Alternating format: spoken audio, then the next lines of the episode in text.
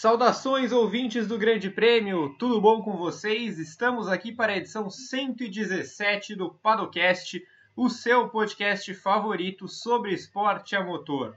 Eu não sou o Pedro Henrique Marum, que curte uma merecida semaninha de folga, sou Gabriel Curti e hoje vou comandar a nossa gloriosa atração aqui com Evelyn Guimarães e Vitor Fázio, uma escalação inédita na nossa temporada. Na produção, Lucas Couto mais uma vez presente. Espero que todos vocês aí do outro lado estejam bem e preparados para o caos. Não, não estamos dizendo que o nosso podcast será caótico, mas o tema.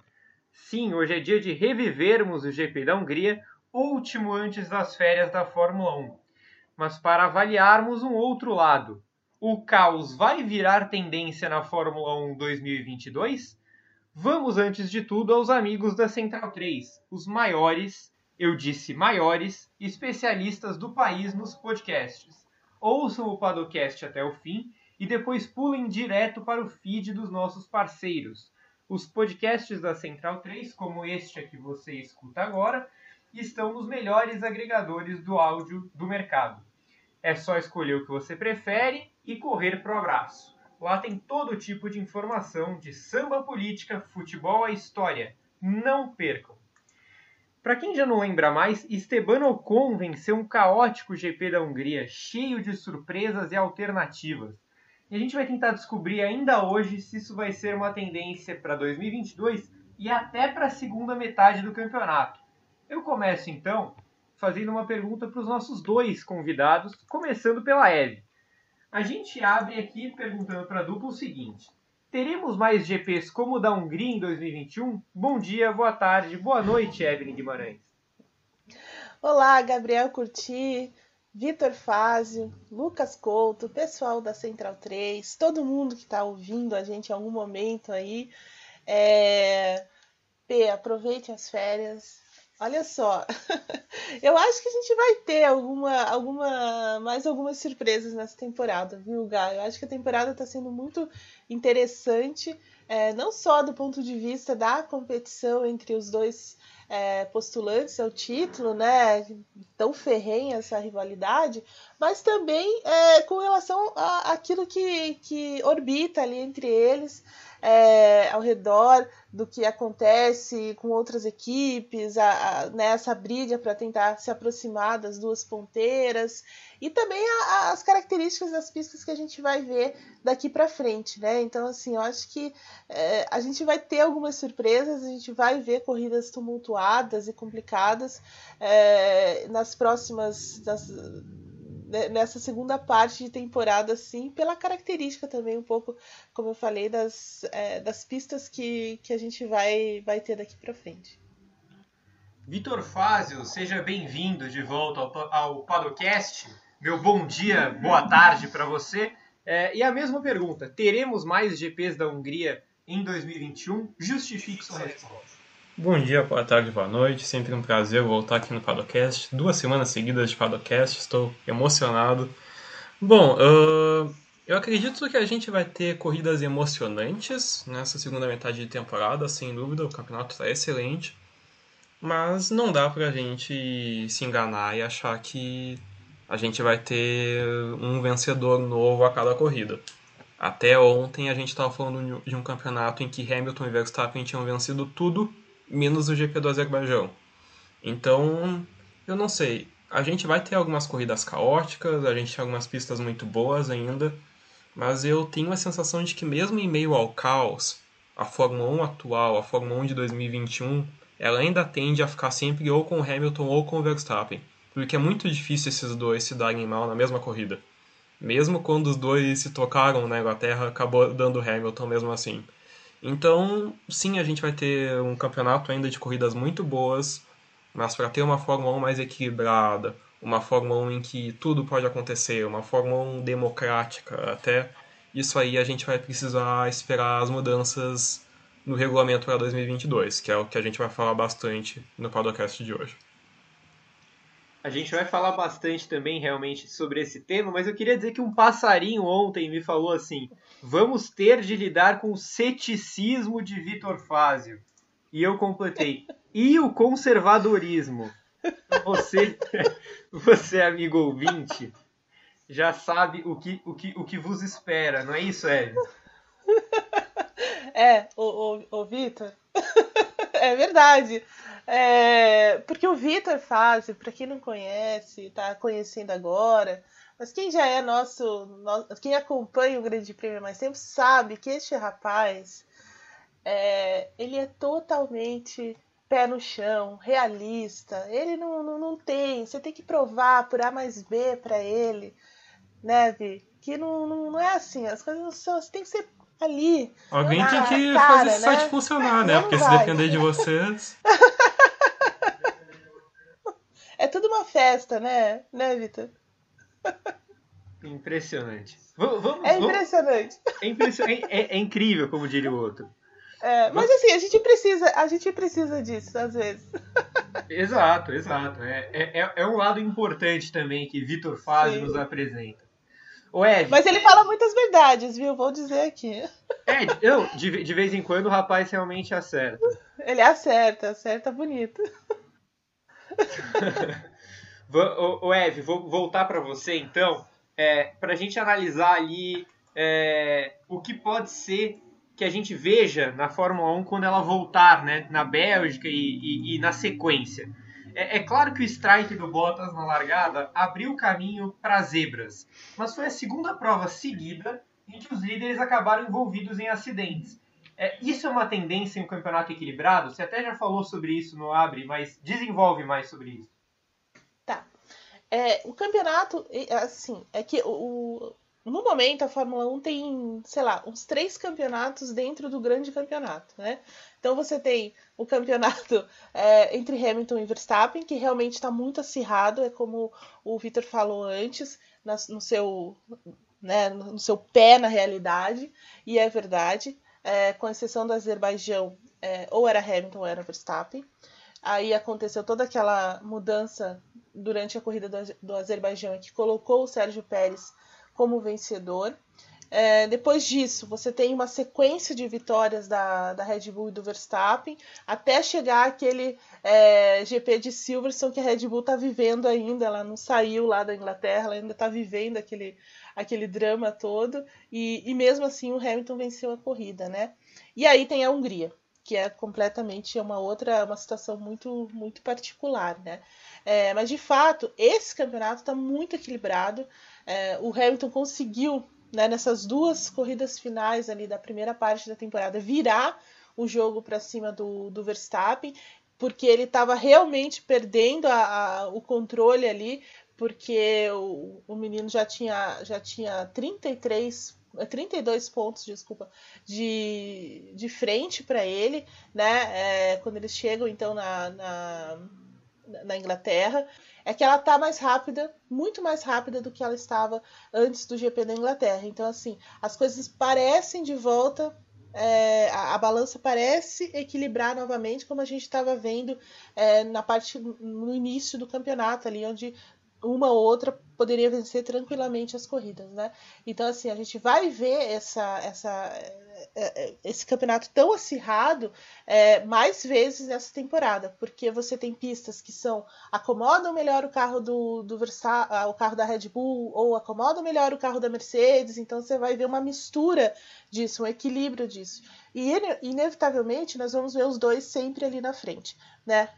Ou dividindo a primeira fila, ou dividindo a primeira curva. Então acho que a gente vai ter mais desses embates, porque a tendência, a tendência sempre para a segunda parte do campeonato é você tentar decidir o campeonato de uma vez, né? Então as, os dois lados é, vão chegar muito fortes, né? Vão chegar muito é, e, naquele clima de decisão mesmo, de tentar é, pegar todos os pontos, de tentar é, maximizar todos os, todos os resultados. Então acredito que a gente vá é, acompanhar uma briga ainda mais é, tensa e, muito mais próxima entre esses dois daqui para frente. E, como eu disse, é, vamos ver algumas divididas aí de primeira curva e em algum momento reviveremos todas essas, é, todo esse drama de eventuais toques e tudo mais. Não tem jeito, eu acho que é uma coisa que é, será, vai ser inevitável nessa segunda parte de temporada.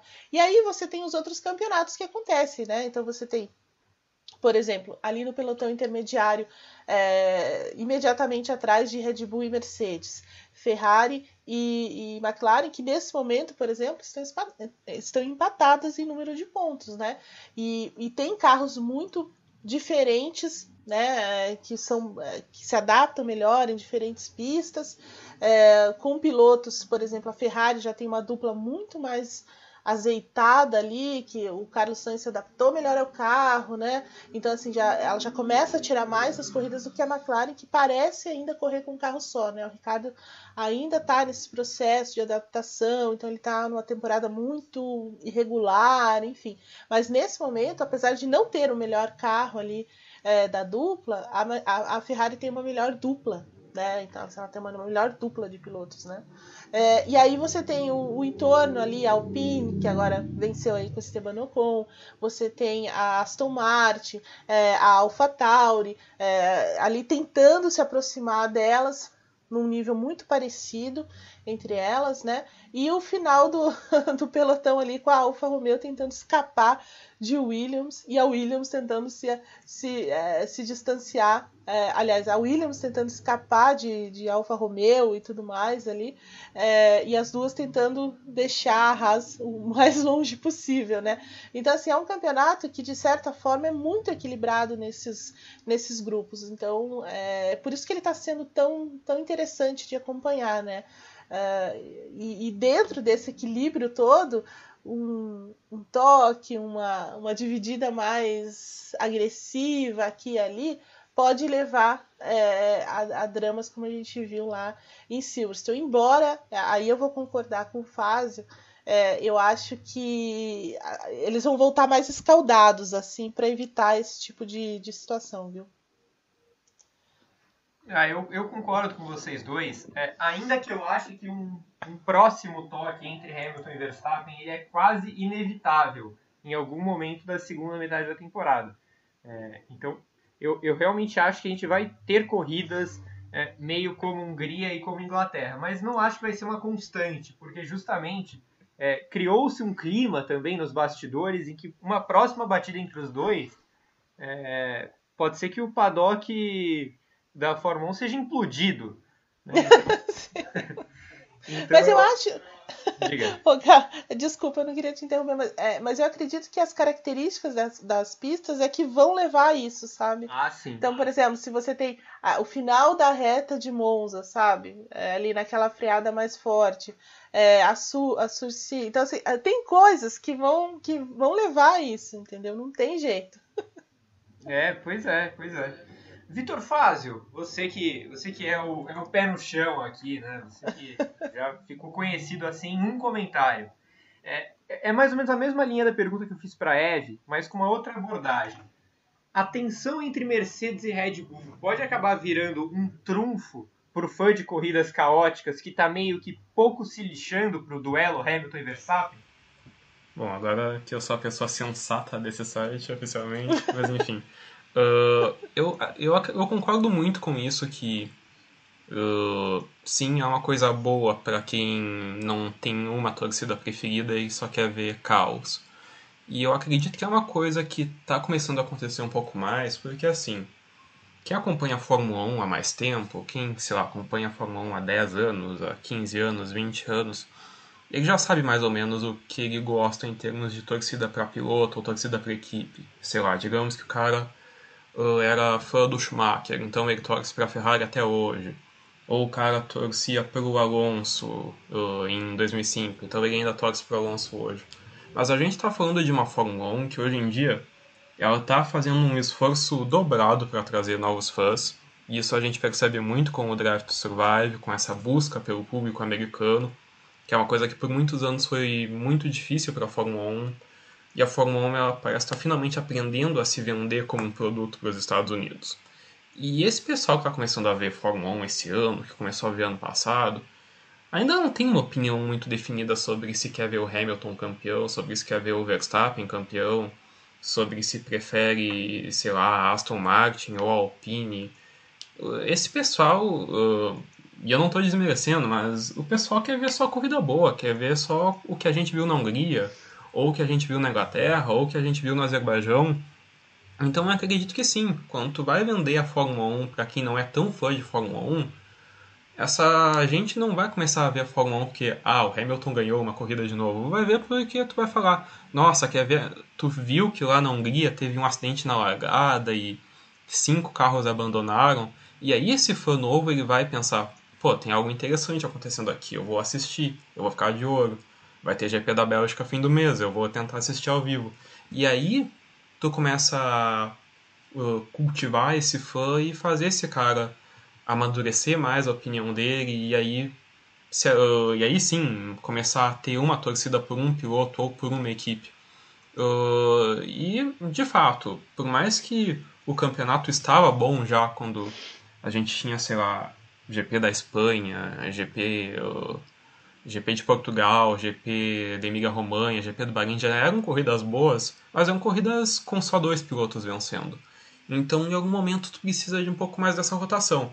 E essas corridas mais recentes, principalmente a da Hungria, e a gente espera as próximas corridas também, porque eu concordo que existe uma chance muito considerável de a gente ter pelo menos mais um toque entre os dois. Talvez não na magnitude do que a gente viu em Silverstone, mas sei lá, um quebrando a asa do outro, furando o pneu do outro. Isso aí vai abrir a porta de novo para corridas mais caóticas, para corridas em que o cara olha e pensa: uou, wow, isso aqui é, é esporte e é entretenimento também. E através desse lado do entretenimento, que muitas vezes a gente fala de uma forma pejorativa, é esse entretenimento que faz o fã querer assistir de novo. Uh, que é assim que tu prende esse fã. Então, sim, essa, essa tensão vira um trunfo, vira um novo atrativo e ajuda a consolidar, assim, a imagem da Fórmula 1, essa ideia da Fórmula 1 como um produto para novos mercados, para as futuras gerações também. Ô, Vitor, eu não vou te colocar numa sinuca de bico, mas eu, eu vou aproveitar uma, uma parte do, seu, do início do seu comentário para te fazer uma pergunta curta e grossa. Você prefere Aston Martin ou Alpine? Olha, eu, eu prefiro Alpine. Eu, eu gostaria de ver a Alpine, Alpine vencendo, porque assim, a Aston Martin, ano, ano passado, ela criou ranço em bastante gente com o negócio de copiar a Mercedes e esse Sim. ano também teve o Otmar uh, Schaffnauer saindo por aí dizendo que o regulamento prejudicou eles. Então, sei lá, eu acho que a, eu acho que a Alpine merece mais brigar nesse momento do que a Aston Martin. Muito bem.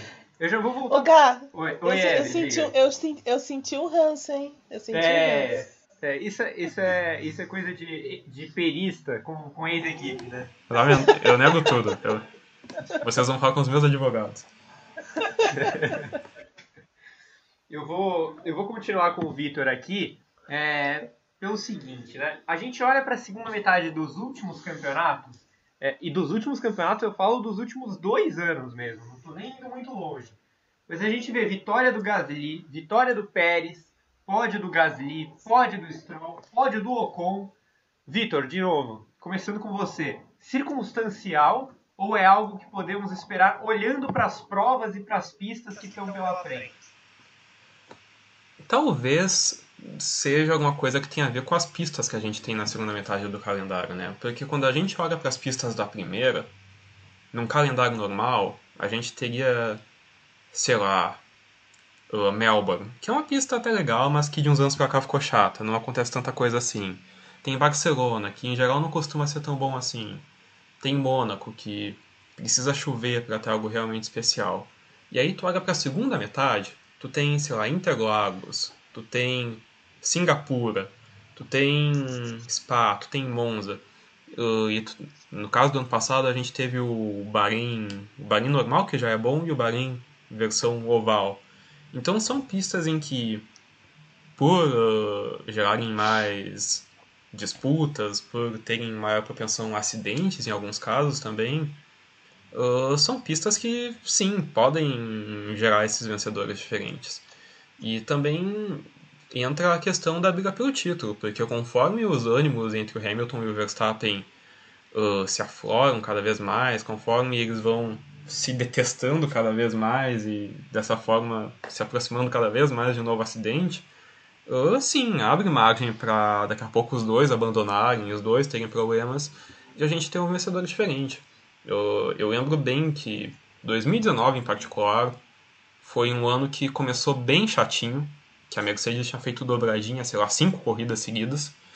E aí, não sei o que que deu, mas do, do GP da Áustria para frente virou um campeonato espetacular. Isso é algo que eu até acho que eu falei no Paddock Plus, que assim, a gente teve aquele GP da Áustria que o Verstappen ganhou quase na última volta, GP da Inglaterra com Hamilton e o Bottas indo contra, um contra o outro, GP da Hungria com uh, o Hamilton e o Verstappen naquela briga das estratégias, o Leclerc vencendo duas corridas pela primeira vez, o Vettel vencendo, virou um campeonato maravilhoso. E esse campeonato, ele já está maravilhoso, então, uh, sim, a expectativa é muito boa para a segunda metade. Eu não sei quanto mais que o campeonato pode melhorar, porque já está muito bom. Mas eu acho que, que sim, que existe uma margem para a gente ter pelo menos mais pelo menos mais um vencedor diferente. Não vou dizer que vão ter 20 corridas, 5 corridas com vencedores inéditos, mas eu acho que sim, a gente está num momento bom não só pela briga pelo título, mas também pela chance de a gente ver algo diferente, inesperado acontecendo. E para você, Eve, analisando o contexto dos últimos campeonatos, as pistas que vêm por aí, é, pode acontecer ou só se a chuva vier da represa?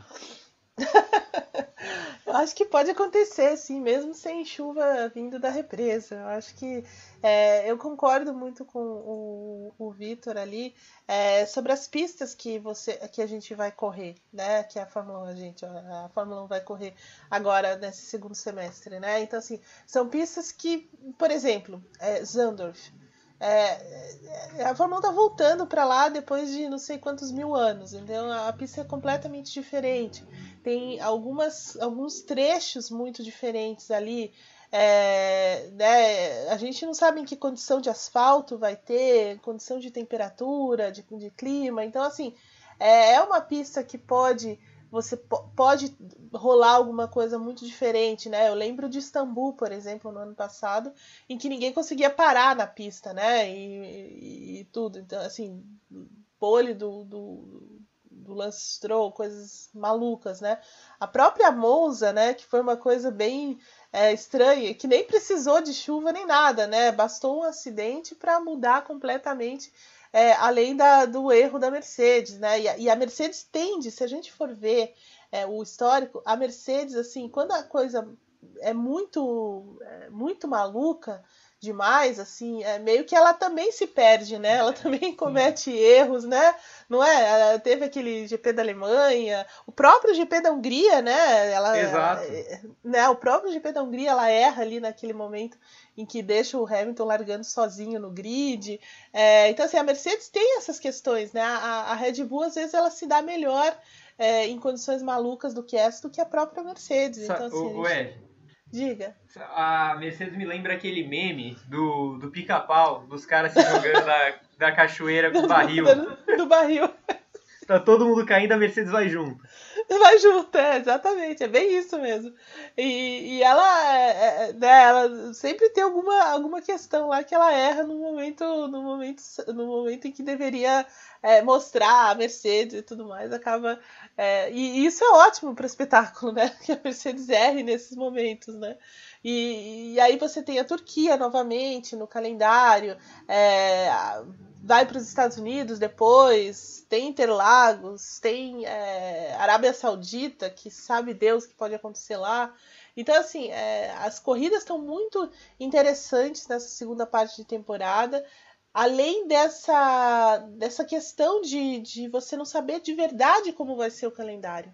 Né? Então, assim, isso também coloca um pouco de pressão em cima dos caras, porque é aquela coisa, olha, a gente não sabe se, se porque, por exemplo, a gente está gravando aqui o, o, o, podcast, já sabe que não vai que o GP do, do Japão foi cancelado. Né? É, já era meio que esperado por conta da, da alta dos casos lá no, no Japão, outras, né, outros, outros eventos é, do automobilismo também e, e, do motociclismo foram cancelados lá, né? MotoGP, o Mundial de Endurance e tudo mais. Então era meio que já esperado. Mas é, com, por causa das Olimpíadas ficou essa questão assim de que talvez fosse possível, né? Mas não, não rolou mesmo. E, e, e, há uma possibilidade também de outras pistas caírem por conta do, né, dessa instabilidade ainda da pandemia. Então a gente sabe de verdade como vai ser esse campeonato, além do que a Fórmula 1 está tentando é, opções aí para para completar o calendário. Então, assim, é um, é vai ser um segundo semestre muito tenso, muito difícil, é, de muita pressão. Então, assim, acho que é, a gente vai ver alguns erros por causa disso e talvez é, seja o cenário perfeito para é, novos vencedores, para novos figurantes no pódio, coisas assim como aconteceu, é, né, situações como, como a da Hungria mesmo, né, de de repente um cara que estava largando em oitavo se vê na liderança do campeonato, como aconteceu é, ano passado, por exemplo, na mesma, quase na mesma situação, né? Que foi lá na, na, na segunda prova no, no, anel externo lá do Bahrein. Então, assim, é, eu, eu acho que a gente vai ter, assim, pelo menos mais um, um, um também, é, ou um pódio muito, muito maluco. É, e, e, mais gente frequentando ali, diferente de é, Bottas e Pérez, por exemplo é, o, o pódio. Muito bem. No final do programa, então, eu vou perguntar, tanto para a Eve quanto para o Vitor, quem vão ser essas pessoas que vão se intrometer é, nos próximos pódios, nos pódios da segunda metade da temporada. A gente chegou em um momento muito importante que eu, que eu dedico ao Pedro Henrique Marum, é, que é o seguinte: eu vou introduzir uma pergunta e aí vou fazer é, um momento que o Pedro Manu mais gosta de brilhar a cada 15 dias. É, a gente vai falar de 2022 na sequência, né, do novo regulamento, os carros são absolutamente diferentes dos que temos. É, e a pergunta é a seguinte, e já, já pensem aí para Eve responder primeiro e depois o Vitor. É, como carros mais próximos podem alterar de fato a dinâmica das corridas? Mas antes, mas antes, Vamos tirar um pouco o pé do acelerador e fazer uma pausa. Sabe aquela pausa gostosa para o cafezinho que todo mundo ama? Aqui a gente aproveita ao máximo com o novo sistema Verto da Nespresso, que é a nossa patrocinadora. Para quem ainda não sabe, o sistema Verto acabou de chegar ao Brasil e traz novidades muito saborosas. Não só a máquina é nova, mas as cápsulas têm formatos diferentes e extraem quatro opções de tamanhos de cafés o icônico Expresso da Nespresso, de 40 ml, o Double Espresso, de 80 ml, o Gran Lungo, de 150 e a Mug, de 230, perfeita para você acompanhar o Padocast do começo ao fim. Por conta da tecnologia exclusiva da Verto, associada à centrifusão na hora da extração, os cafés da Nespresso saem com crema maravilhoso, o que os deixa mais cremosos e aromáticos. Se isso aqui fosse um carro de Fórmula 1, com certeza levaria o campeonato disparado e faria as corridas ainda mais legais. Acesse aí nespresso.com.br e redescubra o seu jeito de tomar café. Agora vou apreciar a minha xícara aqui enquanto vocês continuam. Novo Sistema Vertuo com qualidade e crema extraordinários. Um novo ritual Nespresso para saborear novas e diferentes possibilidades. Redescubra seu café. Nespresso. Olha, eu tô chorando nesse momento de emoção, porque, olha, Pedro, se cuide. Temos um concorrente aí é, para esse cafezinho, hein, Gá? Parabéns. Mas, voltando à pergunta sobre o regulamento do ano que vem, o que pode acontecer, é, eu acho que é o que é o que todo mundo quer na Fórmula 1, né? O que aconteceu lá na, na Hungria, porque é, a, a, lembrando, né, a Fórmula 1 vai mudar completamente o conceito aerodinâmico dos carros para o ano que vem, né? Ela deu uma limpada na aerodinâmica, é, tem, a gente não vai ver mais todas essas é, boards e, e todas aquelas aletinhas e, e tudo mais. E então assim, é, tudo isso para que um carro possa seguir o outro.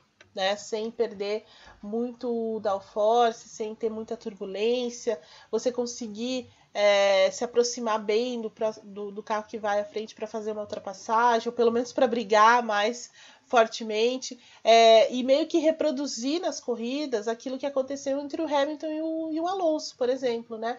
Em que o Alonso consegue se defender ao mesmo tempo em que o Hamilton com, consegue atacar e é, por, uma, por uma ultrapassagem, por uma. Né? Então você vai ter uma briga muito maior.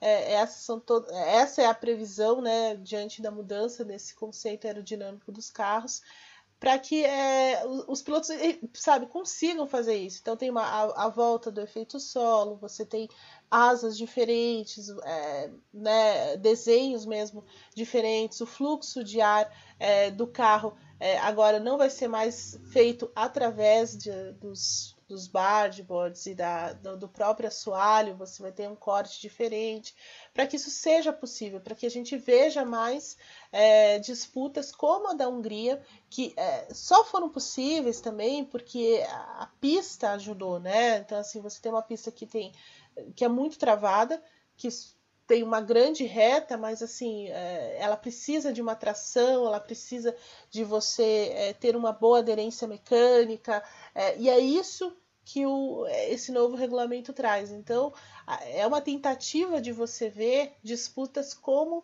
a do Alonso é, com o Hamilton mais frequentemente. Eu acho que a Fórmula 1 está muito no caminho para conseguir isso com esse novo regulamento. Acho que as, as equipes, por exemplo, já, tão, já estão trabalhando até há muito mais tempo em cima desse regulamento, porque a mudança é muito grande, né? É um outro carro, é um outro conceito.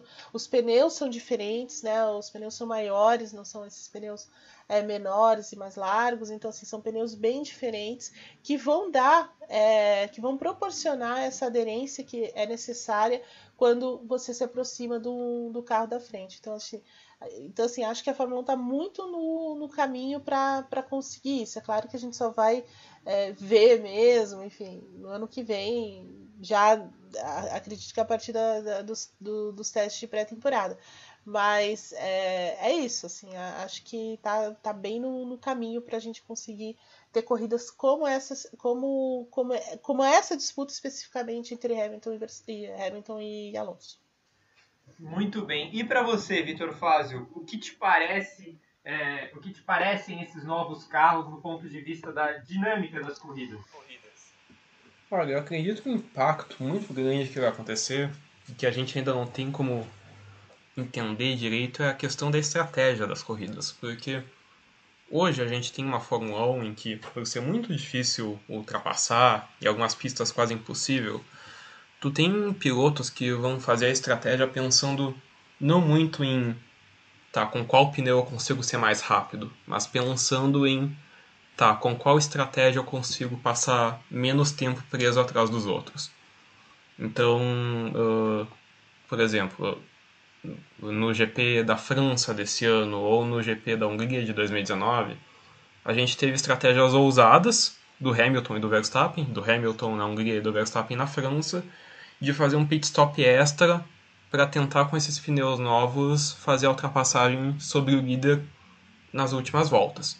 E nos dois casos funcionou, mas funcionou só porque eram poucos carros para ultrapassar. No caso do Hamilton na Hungria em 2019, ele só precisava passar o Verstappen. Uh, no caso, teve também de novo na Espanha esse ano, que o, bom, o Bottas abriu o caminho e Hamilton precisou só passar o, o Verstappen. E aí, uh, esse ano na França, a gente teve o Verstappen fazendo. Uh, tendo que passar o, o Bottas, passou fácil, o Pérez abriu o caminho e tendo que passar o Hamilton. Mas se fossem mais pilotos, se fosse mais gente no meio do caminho, não teria como, porque os carros atuais eles não permitem uma ultrapassagem tão simples assim, então tu perderia muito tempo e essas estratégias não funcionariam tão de uma forma tão tão clara assim. Então, muito porque é difícil de ultrapassar. Então, se ano que vem as estratégias surtirem o efeito esperado e for mais fácil ultrapassar, eu acredito que as equipes elas vão poder tentar coisas diferentes na estratégia. Talvez se importar menos com o tráfego e se importar mais com ok, esse pneu já tá acabado, já tá com graining, já não tem muita aderência, eu vou parar. Não importa se eu vou voltar atrás de um carro ou de dez carros, eu vou parar, porque se a gente se os pilotos eles conseguirem, se eles tiverem menos que sofrer menos com o efeito do ar sujo, por exemplo, da turbulência, aí vai ser muito mais fácil fazer uma estratégia diferente funcionar. E aí isso pode levar a uma coisa que faz muita falta na Fórmula 1 atual, que é a variedade de estratégias. Uh, a gente tinha isso até, sei lá, uh, 2012, 2013, e de uns anos para cá a gente quase não tem variedade. É, costuma ser, sei lá, em algumas corridas a gente tem duas paradas, mas na maioria das corridas é uma parada só e acaba sendo ok, todo mundo larga com médios, coloca duros no fim é isso. Porque se percebe que é a estratégia que faz, que leva a, a menos dificuldade com tráfego e funciona melhor. Mas se a gente tiver os pilotos conseguindo lutar mais de igual para igual, e ao mesmo tempo perdendo menos tempo com tráfego, perdendo menos tempo com carros que não são tão bons assim para ultrapassar, a gente pode ter mais gente tentando pensar fora da caixa. E esse é um benefício que como eu falei, é difícil de mensurar agora porque a gente não sabe como é que vai ser. O ano que vem vai ser muito diferente. Mas eu acredito que ano que vem a gente pode ter um campeonato bom, não só no sentido de uh, chacoalhar a Fórmula 1, bom não só no sentido de permitir mais ultrapassagens, mas bom também no sentido de criar dinâmicas diferentes, de criar estratégias diferentes. E isso é uma coisa que hoje na Fórmula 1, mesmo com um campeonato tão bom quanto o que a gente está tendo, faz falta. Então, é uma coisa que eu estou bem empolgado para ver ano que vem. Esse, esse ponto levantado pelo Vitor é interessante, porque é algo que é, eu acho que pelo fato de, de, de, eu ter começado a assistir Fórmula 1 em outra época, e vocês dois também, óbvio, e provavelmente um ouvinte do Padocast também, mas isso é sempre algo que vem na minha cabeça durante as corridas. Eu vejo um cara perdendo o ritmo, assim, eu falo, pô, por que ele não para e volta com os pneus macios e sai jantando todo mundo? porque ele não janta mais todo mundo, né? É, eu acho que esse, esse ponto que o Vitor levantou, Eve, ele é interessante, porque realmente, é, por mais que você volte muito mais rápido e consiga tirar a diferença para todo mundo, a hora que chega para fazer a ultrapassagem, em muitos casos, isso não é possível. A Hungria foi meio que um exemplo disso, ainda que a corrida tenha sido ótima, é, em outras épocas o Hamilton teria vencido essa prova. É verdade, é verdade. É, eu acho que a questão aí também é, é uma questão. O Vitor falou ali sobre os pneus e é realmente isso. Eu acho que é essa combinação de é, uma aerodinâmica menos influente e a, né, você trabalhar mais com a parte mecânica, com a, né, a, aderência mecânica e tudo mais, acaba que vai fazer mais a diferença, né? Porque você vai conseguir ser rápido quanto você quer e também fazer as ultrapassagens, porque é isso, né? O, é, o pessoal fica preso no, no pelotão ali e não consegue avançar porque não consegue fazer ultrapassagem, porque não consegue chegar perto do carro que dá da frente, né? E você perde muito é, quando você fica atrás de um carro ali, por exemplo, quando você perde é, a pressão aerodinâmica e, e, e fica na turbulência, você está gastando pneu.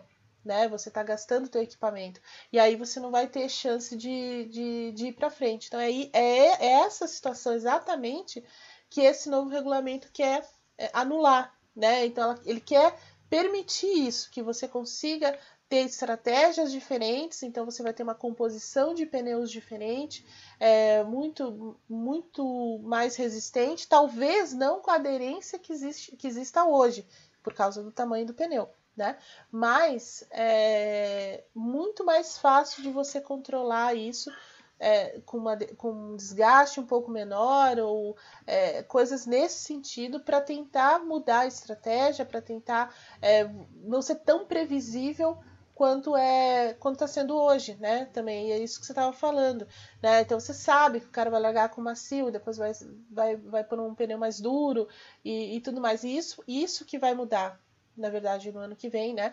Porque primeiro é, vai cair a, a, a, regra, me parece que vai cair a regra de você escolher o pneu já na classificação, então isso já vai abrir um leque, além, né? E tudo isso combinado com esse, essas características novas que, novas que o regulamento vai trazer, né? Em que você tem uma liberdade maior de, de, de, estratégia, você consegue as posições na pista, você consegue andar mais rápido dentro daquela, da, né, daquele, daquele cenário e não vai ficar preso no pelotão ou perdendo rendimento porque você está muito perto do carro da frente, você é, aí desgasta os pneus muito rapidamente e não consegue então é, impor aquele ritmo que você conseguiria impor se tivesse com pista livre ou se tivesse mais facilidade para é, superar os seus adversários. Perfeito, Eve, perfeito. É, vamos lá então, que eu ainda tenho, eu ainda tenho mais uma perguntinha para vocês antes da gente projetar é, novos vencedores e novos frequentadores de pódio, ou ao menos em 2021, né, no caso. É, a pergunta é a seguinte, é, vou começar com você agora, Eve, de novo. Ainda sobre 2022, corridas mais caóticas, mais ultrapassagens, equipes andando mais próximas umas das outras e maior variedade de vencedores. É, é lógico que tudo que a gente falar aqui agora é, é meio que um palpite, né? ainda que a gente tenha tenha base para isso é um palpite, porque não dá para a gente adivinhar como vai ser ano que vem. Mas ouvindo essas coisas por enquanto, o que, que temos de verdadeiro e de falso aí? Eu acho que de, de verdadeiro é, é a questão do, da, da mudança na prática, né? A mudança do regulamento do carro, né? O, a, todo o conceito do carro é completamente diferente do que se tem hoje é, em termos de, né, como, como a gente estava falando, de aerodinâmica, de pneus, é, o próprio chassi, a, o, o, assoalho, tudo isso é muito diferente. Você tem uma, um, um, menor é, trabalho em, em, em termos de aerodinâmica. Então, hoje, por exemplo, os carros tendem a ser mais iguais. É, do que é hoje, por exemplo, porque cada equipe tem uma solução aerodinâmica muito diferente é, né, o bi, desde o bico do carro até a parte traseira, incluindo os, os todos os bargeboards, aquelas, é, aquilo que vai do lado ali do, do na, nas laterais do carro que ajuda lá a, a, a, direcionar o fluxo de ar, enfim, isso tudo não vai existir mais no ano que vem. É um carro que tem um pneu de 18 polegadas, é um carro que tem uma asa grandona, é, né, embora ele, ele tenha o mesmo tamanho do carro de hoje, então ele vai continuar muito grandão e tudo mais, mas ele tem um aspecto muito diferente. Então isso é muito real, né? Isso é muito verdadeiro. A gente vai ter realmente uma, um, um visual muito diferente do que a gente vê hoje, o carro mais limpo, é, um carro que você vai conseguir reconhecer melhor as, as coisas ali, porque ele vai ter menos margem para manobra, né? Menos coisas para os caras é, trabalharem ali. Talvez essa seja grande, é, o grande desafio das equipes, né? O que tirar de um regulamento mais simples é, do que é hoje. Né? Então, assim, aí há o desempenho puro, né? Performance vem disso daí. É, do acerto que cada equipe vai conseguir com esses carros. Então, a mudança nesse sentido visual e tudo mais vai ser muito é, verdadeira, assim como é, essa performance é, de, de você poder andar mais perto um carro do outro, de você conseguir fazer é, as coisas funcionarem dessa forma, porque eu acho que é uma questão matemática também, né, física, porque é, você tira, você vai conseguir tirar essa pressão grande aerodinâmica que tinha na frente, você vai estar tá, tá, tá trabalhando com, com aderência mecânica, você vai estar tá trabalhando com outras situações. É, então, isso é muito verdadeiro. O que pode enganar a gente é o seguinte, porque na a história da Fórmula 1 ensina, né, que quando você tem uma mudança muito grande de regulamento, é, muitas vezes algumas equipes acertam em cheio nessa mudança né? Como foi com a própria Mercedes, como foi com é, a Red Bull, por exemplo, antes, a Brau GP, né? Que é o maior exemplo também, além da Mercedes e tal. É, que hoje é a mesma equipe, né? É, ela acerta muito, e aí, enquanto as outras ainda estão tentando entender o que está acontecendo, aquela equipe já está vencendo. Já está vencendo uma, já vencendo duas, já está, sabe, já está dominando o campeonato ali naquele momento. Então, essa é uma questão Né? Isso é uma, e aí pode frear a nossa, a nossa expectativa é, de, de ser um campeonato totalmente imprevisível, de você é, ter muitos vencedores diferentes. E aí eu vou, eu vou fazer o Vitor Fazio aqui, né? A gente não pode se empolgar tanto assim, tem que colocar, puxar o freio de mão aí, tá certo, né? porque de repente você vai ter uma equipe muito forte é, dominando o começo do campeonato e aí meio que ditando as regras até o final. Isso é, é uma coisa que a gente tem que ter sempre em mente, né? Que pode muito acontecer, porque a história da Fórmula 1 é, ensina. Como é um regulamento muito, muito real, realmente é, é, diferente e, e, que ele traz um conceito novo, talvez a gente tem algumas, algumas questões aí com outras equipes chegando, é, ou você, ou as próprias equipes tendo mais tempo de adaptação, porque a gente tem que pensar que esse também é um momento muito delicado da história, né? Não só do, do automobilismo, do mundo, né? Porque a pandemia mudou muitas coisas, né? Ela, ela mudou a forma de trabalho, ela mudou a velocidade com que as coisas acontecem. É, dentro das fábricas também você tem todos os protocolos de segurança, então você tem todo mundo trabalhando ao mesmo tempo. Então tem, tem questões relacionadas a isso que podem é, de, né, frear um pouco o desenvolvimento ou deixar esse, esse desenvolvimento mais tardio. É, e aí a gente vai perder um pouco disso no, nesse início de ano. Então não vai ser aquela coisa assim, ah, a primeira corrida já vai ser totalmente é, maluca ou coisas nesse sentido. Talvez não. Então isso talvez seja uma questão que é, vai deixar um pouco a desejar no próximo ano.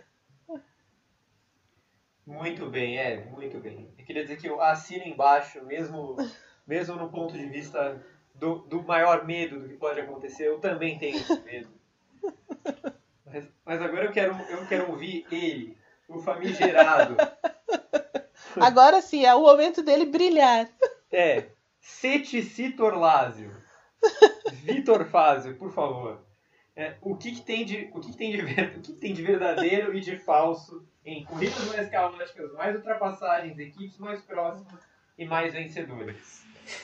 Bom, não, eu certamente concordo com a sensatez da, da Evelyn, porque assim, nos últimos regulamentos que a gente teve entrando em vigor, e a Evelyn lembrou muito bem que Acontece, às vezes, de uma equipe acertar muito e as outras não acertarem. Foi o caso em 2014 e as consequências disso a gente sente até hoje, porque a Mercedes começar muito melhor do que as outras permitiu que sempre que tivesse uma margem, por exemplo, no desenvolvimento do carro, no desenvolvimento do motor, e já aconteceu outras vezes. Até mesmo 2009 acabou sendo uma temporada muito boa, mas 2009 começou com a Brown acertando a mão no carro de um jeito que ninguém mais conseguiu. E o campeonato só foi ficar interessante porque a Brown não tinha dinheiro para desenvolver aquele carro. A Red Bull começou a melhorar, a McLaren também, a gente começou a ter uma variedade maior, mas no começo era uma equipe só vencendo. Então tudo isso que a gente está falando de ah, vamos ter um campeonato mais parelho, vamos ter mais disputas, as corridas vão melhorar muito, é o que a Fórmula 1 tem de objetivo. É o que, sei lá, o o Jean Todt sentou com o Liberty Media e decidiu que seria uma coisa boa de fazer. Mas existe uma diferença muito grande entre a teoria e a prática, às vezes. Eu acredito sim que a Fórmula 1 vai conseguir diminuir o ar turbulento, porque é muito esforço colocado dessa vez. E em anos anteriores a gente tinha só a Fórmula 1 colocando band-aids nesse, nessa ferida, sei lá, só fazendo remendos em vez de realmente mudar a aerodinâmica dos carros. E agora parece claro que resolveram sentar e fazer algo mais estudado, mais aprofundado. Então acho que nesse sentido, de fato, é verdade que os carros eles vão ser melhores para se brigar por posição. Mas o resto de, ah, todo mundo vai ter uma chance de vencer, o regulamento técnico com o apoio do teto orçamentário vai fazer maravilhas, isso tudo pode muito bem acabar sendo conversa para boi dormir. Porque se a gente chegar na pré-temporada do ano que vem e descobrir que a Alfa Romeo construiu um foguete e está um segundo mais rápido que todo mundo, Vai ser um campeonato interessantíssimo, vai ser muito legal ver o Kevin Mayward campeão do mundo, mas não é necessariamente um campeonato emocionante. Então, eu acho que o importante é ir com parcimônia nesse momento. Sim, o campeonato do ano que vem ele promete bastante. Eu estou empolgado, é assim, eu sempre gosto dessa imprevisibilidade de quando o regulamento muda e tu não sabe muito bem o que vai acontecer. Mas pode muito bem acontecer de a grande mudança do ano que vem ser só quem é que domina a Fórmula 1. Talvez não mais a Mercedes, talvez uma outra equipe. Pode acontecer. Então, tem que ficar de olho, porque são respostas que, assim, a gente está em agosto de 2021 e as respostas a gente só vai ter em, sei lá, março de 2022. Porque não é nenhuma coisa que a gente vai saber na pré-temporada. Porque a pré-temporada vai estar tá rolando, vai estar tá todo mundo escondendo o jogo e a gente só vai entender de verdade quando chegar a primeira corrida do ano. Que eu ia falar que é o GP da Austrália, mas não tem como saber. Então, enfim, o negócio é esperar uh, e entender até onde vai essa promessa de equilíbrio e de corridas emocionantes e imprevisíveis sempre. Muito bem. Eu, eu concordo também com o Vitor Fazio. É, apesar de achar um pouco complicado o Callum Island ser campeão do mundo, levemente complicado, mas eu, eu concordo com o cenário com o cenário desenhado por Vitor Fazio. Antes, antes Olha, e essa foi a coisa mais ousada que ele disse, hein? Na, na vida, né? Sim. Eu, tô, eu, tô, eu tô chocada. Ele não falava algo tão ousado desde o Verstappen não vai passar da primeira curva.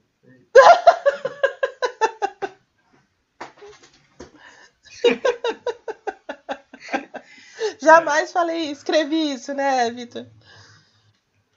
Impressionante, impressionante. Olha, antes da gente fechar, é, eu vou perguntar para vocês dois o seguinte. É, considerando que a gente terá uma segunda temporada boa, porque isso é quase impossível que não aconteça. Né? O campeonato está muito bom, as corridas estão muito boas, mesmo quando elas não estão caóticas. Mas eu pergunto, começando pelo Vitor Fazio, teremos mais vencedores é, diferentes em 2021? É, no caso, pode até ser o Valtteri Bottas, porque ele não ganhou ainda. E quem mais vai ao pódio que ainda não foi esse ano? Eu acho que a gente vai ter. Eu vejo boa chance de a gente ter três vencedores novos. Além do Bottas, eu acho que. É, uma, é que quando a gente. É difícil, é o tipo de coisa que a gente pode ficar imaginando e não acontecer nada disso. Mas eu acho que tem chances boas de, além do Bottas vencer, de a gente ter o Norris e o Leclerc conseguindo alguma coisa. Tipo, não precisa ser tão uma corrida tão louca quanto o GP da Hungria, mas vai que chove e o Norris vence, ou vai que o Hamilton e o Verstappen bate e o Leclerc vence. Eu acho que esses três caras eles têm chances. Sobre no pódio, assim, vai parecer que eu estou subindo no muro, mas todo mundo, menos Williams, uh, Alfa Romeo e Haas, tem chance de ir pro pódio nesse momento. Porque, assim, Tá, talvez o Tsunoda não, mas o Tsunoda chegou a andar em terceiro na Hungria, então. Mas eu acho que o Ricardo, ele, eu aposto ainda numa evolução dele nesse segundo semestre, então acho que o Ricardo tem chance de fazer pódio. O Alonso, eu também vejo essa possibilidade. Uh, se a gente for pensar, por exemplo, em outros pilotos, se a gente for pensar Bom, claro, tem os que já foram, né? Porque já foi bastante gente no pódio. Já foi o Gasly, já foi pro pódio, o Sainz já foi pro pódio. Então, eu, eu não sei até que ponto vai a chance da Fórmula 1 de ter novos, novos pilotos inéditos no pódio. Mas muitos desses pilotos que já foram, uh, como, como eu já falei, como o Gasly, como, como o Sainz, como o, Norris, eu acho que eles têm chance de repetir isso mas eu também estou bem confiante de que a gente vai ter sim um retorno do Alonso ao pódio, que é uma coisa que, salvo engano, acontece desde 2014. E aí a gente também está tá na expectativa do Ricardo, né? Porque, assim, carro ele tem. Uh, e da mesma forma que, sei lá, o Pérez não está fazendo a melhor temporada e conseguiu vencer uma corrida, eu acho que o Ricardo ele tem condições sim de, pelo menos em uma corrida, qualquer que seja, uh, fazer uma pilotagem muito boa, conseguir ir melhor do que o Norris e aí se aproveitar de alguma circunstância para conseguir pelo menos um pódio. Eu, eu acho que o GP da Hungria é justamente o que desabona Williams e Tsunoda dessa história aí, como o Vitor falou, porque ele falou que todo mundo pode, menos Williams, Haas, Alfa Romeo e talvez Tsunoda. eu tenho quase certeza que esse pessoal não vai ao pódio, porque justamente o Latifi e Tsunoda brigavam pelo pódio é, no GP da Hungria e a gente olha onde eles terminaram e entende que é meio difícil imaginar esses caras no top 3. E você, Evelyn? Quem vai vencer além dos que já venceram? Quem vai ao pódio além dos que já foram? Olha, é, eu, concordo com vocês também sobre Tissu e, e Williams, né? Acho difícil. Mas é, eu acho que a gente vai ver uma vitória da Ferrari esse ano ainda e uma, e uma vitória da McLaren. Olha que ousado. E uma vitória da McLaren. É, acho que a, essas duas equipes vão, vão conseguir vencer em algum momento esse ano ainda. É, e sobre. Assim, aí, aí eu não sei, né? Mas eu, eu gostaria muito de ver uma vitória do Carlos Sainz antes do, do Leclerc e uma vitória do Lando Norris. Acho que o Lando Norris está tá merecendo há bastante tempo uma vitória. É, então, assim, se eu pudesse apostar, apostaria nos dois. Ou Sainz, é, no Sainz e no, no, no Lando Norris aí para ser os, serem os vencedores diferentes dessa segunda parte de temporada. Acho que não vai passar muito de dois vencedores, não. É, se a gente tiver. É, gostei, gostei da ousadia do. Ele, ele quer mudar um pouco essa, essa imagem de mal dele, né, né Gá? Você sentiu isso, né? Senti, Você sentiu isso, eu senti também. Mas não mude, viu, Fábio? Alguém tem que falar as verdades. Agora, é, sobre o pódio de forma geral, eu também acredito muito numa, num pódio do Fernando Alonso. Acho que também ele está perigando ali mesmo, está passando muito perto de conseguir. Acho que é, essa briga que teve ali com, com o Hamilton é, também lá na Hungria, é um, foi um, né, uma, uma questão também é, motivacional para ele. É, foi muito importante também, um marco na, na temporada do, do Alonso. Acho que ele está muito perto também de, de fazer esse, é, esse pódio novo. Hum, bom, aí você tem o, o, Leclerc, o Leclerc não foi no pódio ainda, né? Não, não. Foi, foi. Foi, foi, foi pode, né? Foi, foi. Pode, ele, tem, ele, tem um e o Sainz tem dois. Tem dois, é verdade. Perdão. É...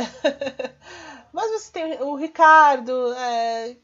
de repente, uma corrida meio, meio né, complicada ali, ou de repente ele né, se finalmente se encontra nessa, nessa é...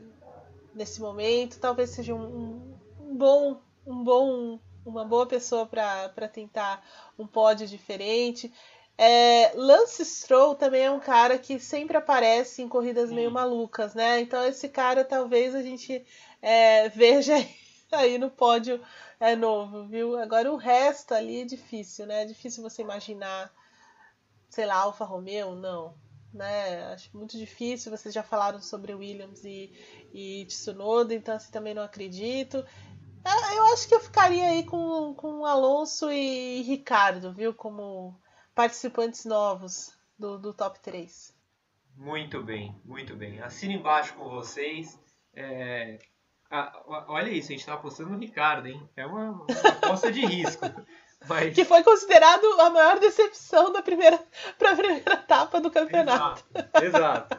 Mas, mas, a primeira é... parte da temporada. Mas eu acho que ele tá numa. Sabe, eu acho que ele tá num ponto de virada, assim, ou se aproximando de um ponto de virada. É, e, e ele, ele, e ele tem, já demonstrou durante esses anos que ele pode virar esse jogo, né? Então, vamos, vamos dar esse voto de confiança. Eu, ele merece. Ele merece, ele merece. Eu queria agradecer demais a Evelyn Guimarães a Vitor Fázio, a Lucas Couto, a todos os amigos da Central 3 e todo mundo que escutou o podcast até aqui. Foi mais uma edição deliciosa de se gravar. Fim de semana, claro, não tem Fórmula 1, porque segue nas férias, como diria Vitor Martins, nababescas do verão europeu. É, são quatro semanas entre uma corrida e outra, duas com fábrica fechada, e agora ah, o trabalho volta na próxima semana. É, teremos de novo eventos no fim de semana, como não? Destaque para a Indy no último oval do ano em Gateway e para as 24 horas de Le Mans, né? a segunda maior corrida do mundo, só perdendo para as 500 milhas de Indianápolis. Me perdoa, Rodrigo Matar. E a dica para vocês é aquela: acompanhe o noticiário do Grande Prêmio e da GPTV, sempre é, os nossos vídeos com é, o seu agregador favorito também nos podcasts. Siga o GP2, nosso novo canal de vídeos, né, nosso segundo canal. O GP às 10 agora é por lá. Continue com a gente. Mais uma vez agradeço Eve, agradeço Vitor, agradeço Lucas. Central 3. Um beijo a todos e até mais. Tchau.